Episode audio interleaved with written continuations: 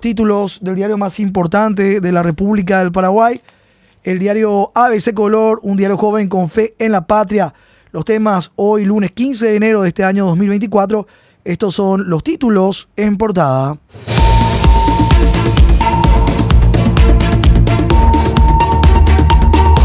Otra sospechosa maniobra Itaipú UNOPS afecta a Contraloría General de la República. Aporte original de 1.500.000 dólares se redujo a 404.000 dólares. La Contraloría General de la República, vía carta, manifestó a Itaipú su inquietud debido al sustancial recorte a un programa de fortalecimiento a la Contraloría. Binacional liberó 1.500.000 dólares vía UNOPS, Oficina de las Naciones Unidas de Servicios para Proyectos, y este informó a Contraloría General de la República que recibirá solo 404 mil dólares. Vigilante del buen uso de los recursos públicos, la Contraloría hizo conocer su preocupación. La ITIPU viene haciendo dudosos de desembolsos a través de UNOPS. El destaque de este título en página 8.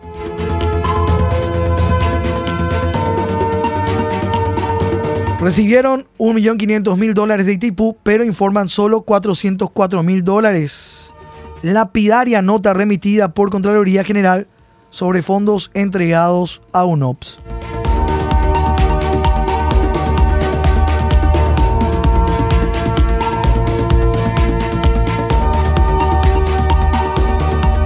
$11.250 millones de guaraníes serían el cambio de la ITPU para la ejecución del proyecto que lleva el nombre de Fortalecimiento de la Contraloría General de la República para el control de los procesos de rendición de cuentas y transparencia de la información. Lo grave es que de ese monto, 1.500.000 dólares, eh, solo se estarían destinando 404.000 dólares. Para ese efecto, según se le informó al ente de control, y esta a su vez ya advirtió a la binacional, la UNOPS realiza actualmente un carnaval de compras, en su mayoría con recursos públicos, puenteando a contrataciones públicas. Y en página 8 se ve un resumen de maquinarias que se comprarán para las gobernaciones con plata de Itipú en marco de otro plan. Desde motoniveladoras, tractores agrícolas, excavadoras, camiones volquetes, excavadoras. Informe en página 8 ABC.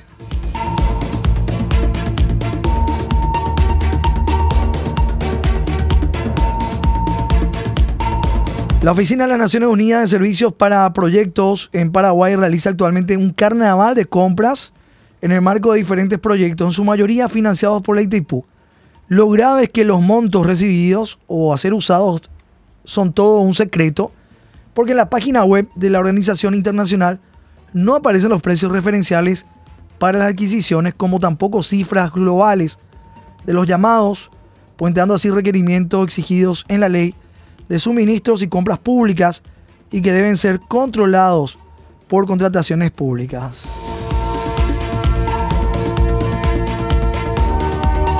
Nuestro diario intenta desde el 8 de enero pasado establecer contacto con algún responsable de adquisiciones de la Oficina de las Naciones Unidas de Servicios para Proyectos, UNOPS, en Paraguay. Sin embargo, las respuestas recibidas a través de los correos electrónicos fueron que debíamos enviar primero todas nuestras preguntas por ese medio, por los correos electrónicos. Lo curioso es que ninguna de las contestaciones tenía una firma o alguna persona se identificó, pese a que solicitamos esos datos tal como nosotros remitimos todo correctamente. La página web del Ministerio de Relaciones Exteriores señala que el actual director y representante de la UNOPS en Paraguay es Roberto Carrillo Castillo. Se esconden tras correos electrónicos. El desarrollo de este tema, página 8. 4 de la mañana con 20 minutos. Vamos a nuestra foto portada, foto del día. Derriban dique que avanza sobre el río. Con maquinaria pesada de la municipalidad de Villa Ayes, iniciaron ayer la destrucción de un segundo dique de piedra de 8 metros de altura que avanza sobre el cauce del río Paraguay, desde la playa Remancito del distrito mencionado. La construcción del muro, que se encuentra a metros de otro de dimensiones similares, fue efectuada por el emprendimiento inmobiliario La Serena de Juan Guillermo Talavera Gustale. El Ejecutivo Municipal Allense ordenó la suspensión de la obra y al no ser respetada procedió a su destrucción. La Junta Municipal, sin embargo, apoya al empresario. Destruyen un muro que se construyó sobre el río Paraguay en Villa Ayes, página 6 del impreso. Retiraron la construcción con máquinas pesadas de la municipalidad de Villa Ayes. El intendente de Villa Ayes, Luis López, quien ordenó parar con la construcción del muro sobre el río Paraguay. Con maquinaria pesada. Ayer estuvieron demoliendo parte de este muro que se construyó sobre el río Paraguay en la zona conocida como Jardines de Remancito para desviar el cauce hídrico, pero ahora fueron destruidos por la comuna de Villa Ayes. Forman parte de un emprendimiento inmobiliario del empresario Guillermo Talavera. La Junta Municipal respalda la construcción del dique en la zona. Y se manifestaron también vecinos en contra de este, este muro. Retiraron la construcción con máquinas pesadas de la municipalidad de Villa Ayes. Página 6 del impreso. Seguimos con más títulos. Yuyos y basura en paseos centrales de acceso a Asunción entrada desde el aeropuerto. Esto que continúa.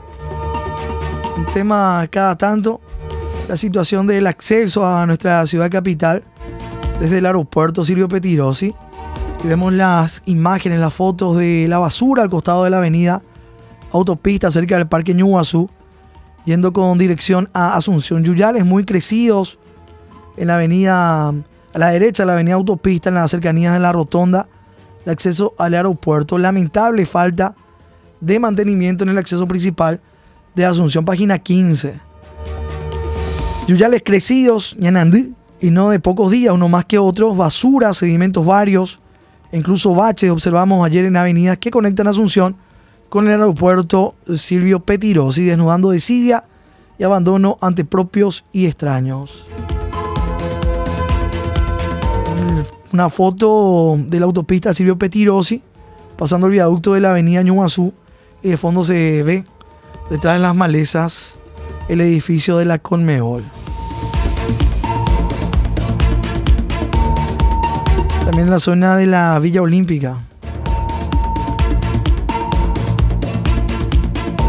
Decía y abandonó los primeros accesos a la capital de nuestro país.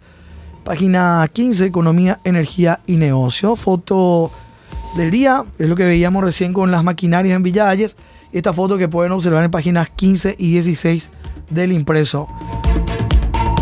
Seguimos con más materiales, vamos a otro de los títulos. Tarifa, página 12, tarifa 2024, primer punto de la agenda Peña Lula.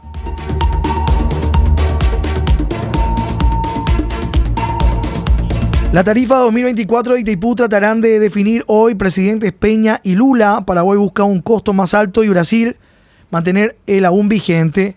En la agenda que tratarán hoy en Brasilia los presidentes Santiago Peña y Luis Ignacio Lula da Silva figuran la tarifa 2024 de Itaipú, así como el funcionamiento provisional de la entidad binacional mientras dure el proceso de revisión del anexo C del Tratado de Itaipú, señaló Justo Zacarías, director general paraguayo del ente a un medio oficial.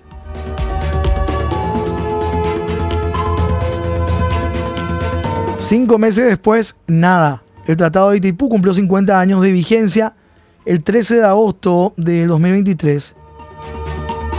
Una de las condiciones que establece el numeral sexto del anexo C, además de la amortización de las deudas que se cumplió el 28 de febrero del año pasado, para la revisión de sus disposiciones. Por consiguiente, pasaron ya cinco meses y dos días sin que se sepa específicamente en qué situación se encuentra este relevante asunto aún pendiente de resolución. Página 12. Ampliación de este título. Tarifa 2024, primer punto de la agenda Peña Lula.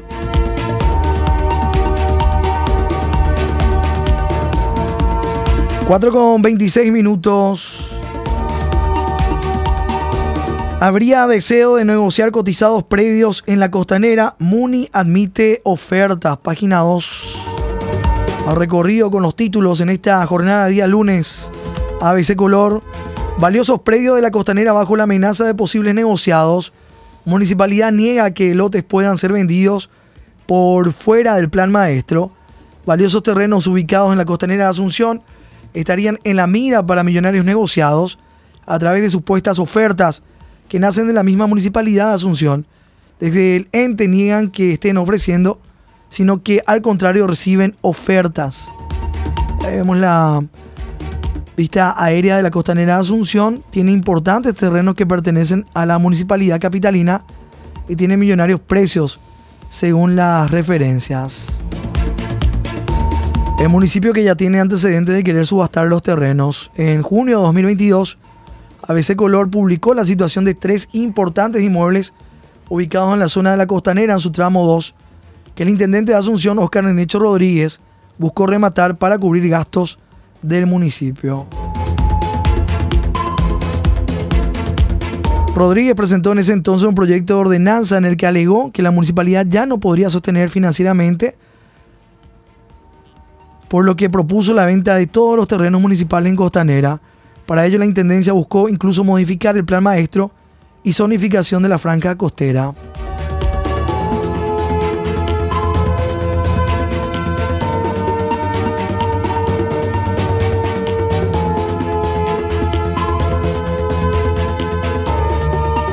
Página 2. Valiosos predios de la costanera bajo la amenaza de posibles negociados. La municipalidad niega que los lotes puedan ser vendidos por fuera del plan maestro.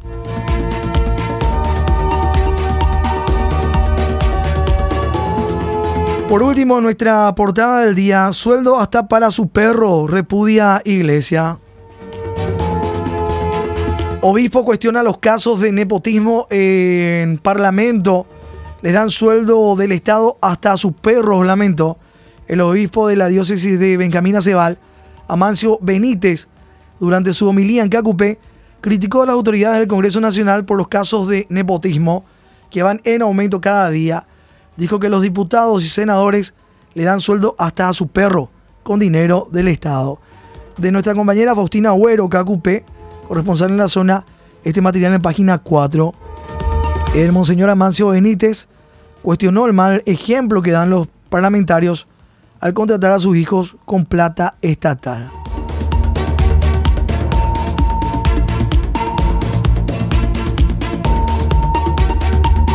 Muchos incluso solo prefieren ver las misas en la televisión y eso no debe ser así. Muchas cosas nos impiden escuchar la palabra de Dios. Se necesita de jóvenes, de papá y mamá, que estén más atentos a las palabras de nuestro Señor para dimensionar la corrupción que nos está invadiendo, expresó el religioso.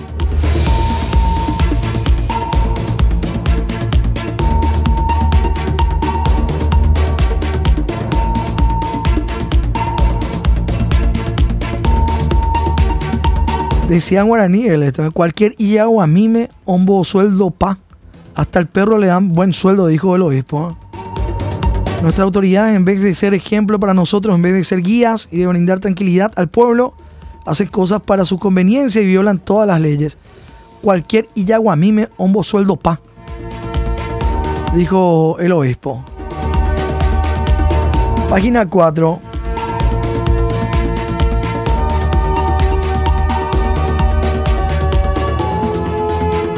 Y por otro lado, el diputado cartista Domingo Mingo Adorno, la misma página, Adorno dice que envidian su éxito. El diputado cartista Domingo Mino Adorno, cuya numerosa familia le cuesta al Estado, atiendan la cifra, 2.046 millones de guaraníes de manera anual, dijo que las personas que les cuestionan solo envidian el éxito que tiene junto a su familia. El parlamentario cuya hija Silvana Busto Adorno se había jactado de ser Nepo Baby, en redes sociales también utilizó esos medios para decir que envían su éxito y que nadie va a apagar su aura, va a apagar su aura y su esencia. Envían su éxito. 2.046 millones de guaraníes le sale al pueblo, al Estado, la familia de Mino Adorno.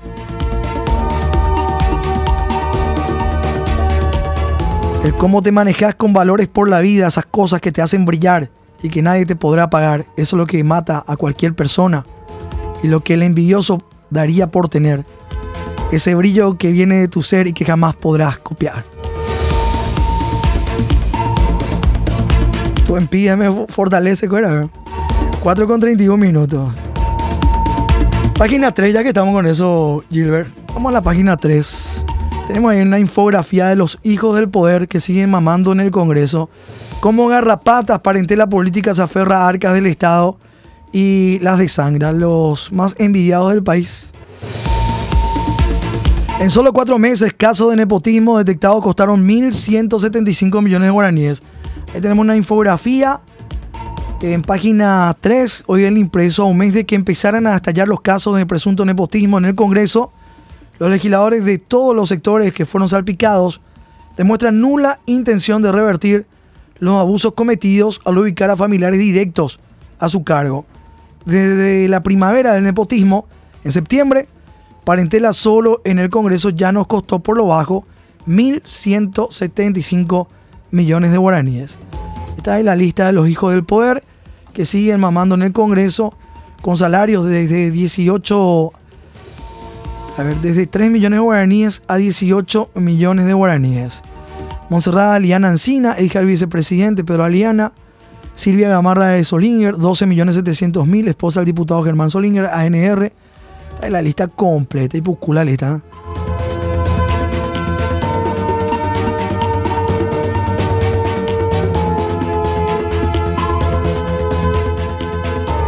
La primavera del nepotismo, a partir del 22 de septiembre fueron nombrados, ubicados en periodos anteriores. Ya empezaron a entrar en agosto, otros incluso fueron ubicados en periodos anteriores. Fue a partir del 22 de septiembre que se registró la primavera del nepotismo, sobre todo en la Cámara Baja con repartija de altos cargos y aumentos salariales para familiares de legisladores.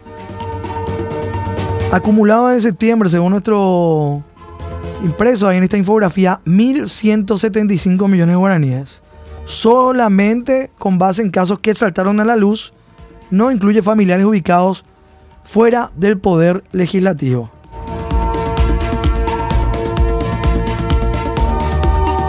Cuatro con 33 minutos, recorrido por los temas hoy en nuestro impreso ABC Color.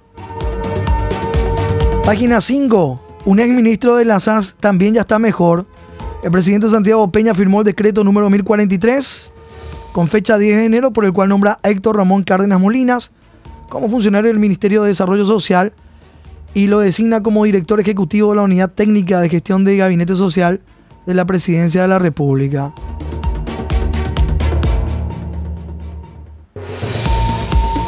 Página 5.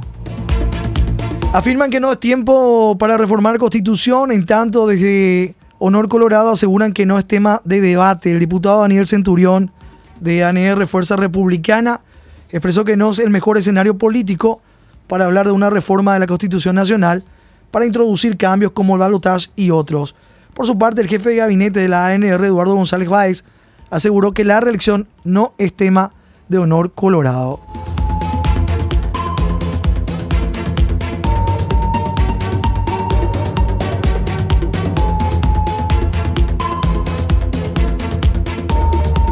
4 con 35 minutos.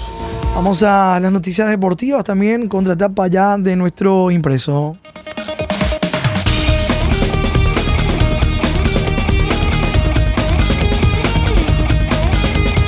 El ciclón se impone sobre Deportivo Cali 3 a 0 en modo agua fiesta, dice Cerro Porteño, con goles de Juan Manuel Iturbe, un golazo de Iturbe. Una corrida desde la media cancha con el balón dominado. Unas gambetas de por medio un disparo desde el semicírculo. Un bombazo para el primer gol de Cerro Porteño en este amistoso ante el Deportivo Cali. Goles de Juan Manuel Iturbe, Diego Churín, aparece en la foto en contratapa, y Fernando, Fabián Fernández, el queso Fernández. Cerro Porteño arruinó anoche la fiesta de presentación del plantel de Deportivo Cali, al que goleó por 3 a 0 en Palmira y el público del Deportivo Cali que pidió la renuncia del DT de este equipo. El sábado había perdido contra el América 1 a 0. Tuvo un rendimiento mejorado, imponiéndose mediante las notaciones de Juan Manuel Iturbe, Diego Churín y Fernando Fernández. El espectáculo tuvo un retraso de 26 minutos debido a problemas en las indumentarias, porque tenían ambos equipos pantaloncitos y medias blancas. Luego de la expedición cafetera express que arrojó lesiones de Alan Benítez en el primer juego y Alexis Martín Arias en el segundo, la delegación azulgrana retorna hoy al país para proyectar el partido del domingo frente a Trinidense a disputarse en el Defensores del Chaco a las 18 horas por la primera fecha del torneo de apertura. Decíamos eso, eh, Olimpia y Cerro Porteño que van a estar disputando esta primera fecha de local sus encuentros en el Defensores del Chaco. Se programó el pasado viernes ya las primeras tres fechas del torneo Apertura. Faltan cuatro días para, para el inicio de la apertura, dice hoy. En contratapa también nuestro impreso. Inicia todo esto el viernes. Con Ameliano Nacional, 18 horas en Villaliza, en el. El viernes también Olimpia recibe en el Defensor del Chaco a Sol de América a las 20.30 horas. El sábado luqueño ante el 2 de mayo de Pedro Juan Caballero en Luque, Feliciano Cáceres, 18 horas. En Carendí, General Caballero recibe a Tacuarí 20-30 horas el día sábado. Y para el domingo, Cerro Porteño ante Triniense, Defensores del Chaco, 18 horas. Y cierran Guaraní Libertad el domingo a las 20.30 en el Rogelio Liviere, entre bocas.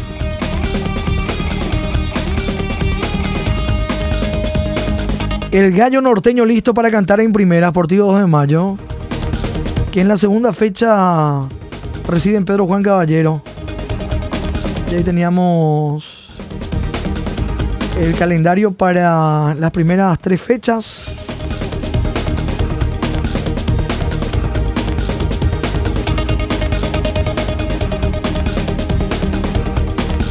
Del torneo Apertura. Y en la segunda se estrena el 2 de mayo en el Río Parapití. El jueves 25, Deportivo Trinidense, ante Deportivo Trinidense. Recordemos que el martes 23 de enero ya inicia la segunda fecha, fecha de adelanto. Nacional General Caballero, Tacuarí Olimpia, el martes 23. Tacuarí que reciba Olimpia en Villa Alegre, en Encarnación. Esto sería el martes 23 de enero.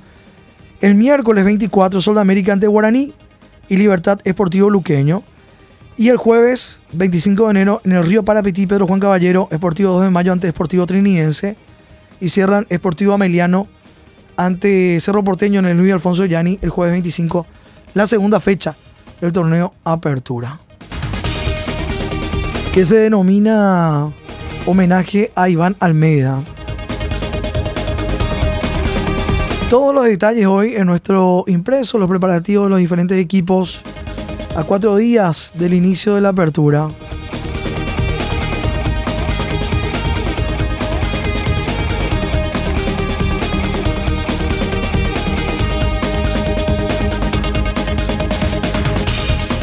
Olimpia con plantel recargado, dice en página 46. Calurosa bienvenida a los nuevos. En Libertad Santa Cruz saca ventaja. Podría ser la referencia en ataque en Libertad. Eh, Cerro Porteño triunfo con autoridad, decíamos recién. Su recorrido por Colombia este fin de semana con los amistosos. Selección sub-23 que cayó ante Uruguay por 4 a 1 en Maldonado. Y las principales ligas del mundo Paraguayos por el Mundo, páginas del impreso.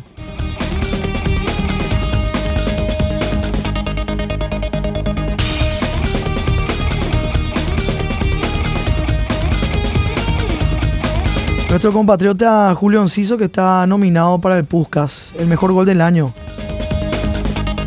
Está entre uno de los tres finalistas.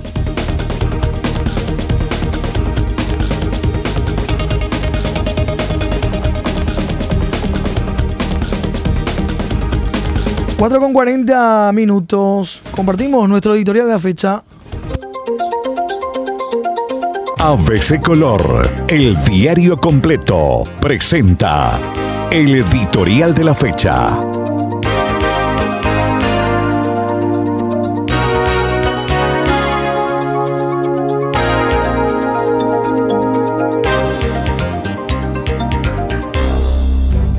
Absoluto descontrol en el Instituto de Previsión Social. La fiscal Sandra Ledesma realizó varios procedimientos y hasta el momento seis detenciones en relación con una rosca de venta de cargos en el Instituto de Previsión Social, mientras el gerente de salud, doctor Carlos Morinigo, señaló que ya había hecho la denuncia hace cuatro meses en relación con una de las personas detenidas ahora, pero que fue ignorada por el ente en esa oportunidad. No solamente los encargados directos omitieron darle el seguimiento debido y de hacer la correspondiente presentación oficial ante el Ministerio Público, sino que rápidamente recontrataron a los funcionarios involucrados, lo que generó una amarga y entendible queja pública del doctor Morinigo. Sin hacer claras individualizaciones, Morinigo dejó constancia de que se quiso cajonear el asunto dentro del IPS, algo que calificó de asqueroso y que denota que habría largas ramificaciones en el interior de la estructura del ente. Si bien esculpó al doctor Jorge Brites, presidente del instituto, y al asesor jurídico José González, quienes lo acompañaron en aquella denuncia, no se puede soslayar que Brites es el máximo responsable de lo que ocurre en la cadena jerárquica de la organización. Si no puede con sus subalternos, ¿qué poderes ocultos manejan realmente el IPS? ¿Y qué hace el Consejo de Administración integrado por miembros que en teoría representan con altos salarios y beneficios a los distintos estamentos, incluyendo al empresariado. Sin duda tuvieron que haber tomado conocimiento de la mencionada denuncia y por lo visto no les importó demasiado. Absoluto descontrol en el Instituto de Previsión Social es lo que dice en parte nuestro editorial hoy lunes 15 de enero. Lee ABC Color, el diario completo.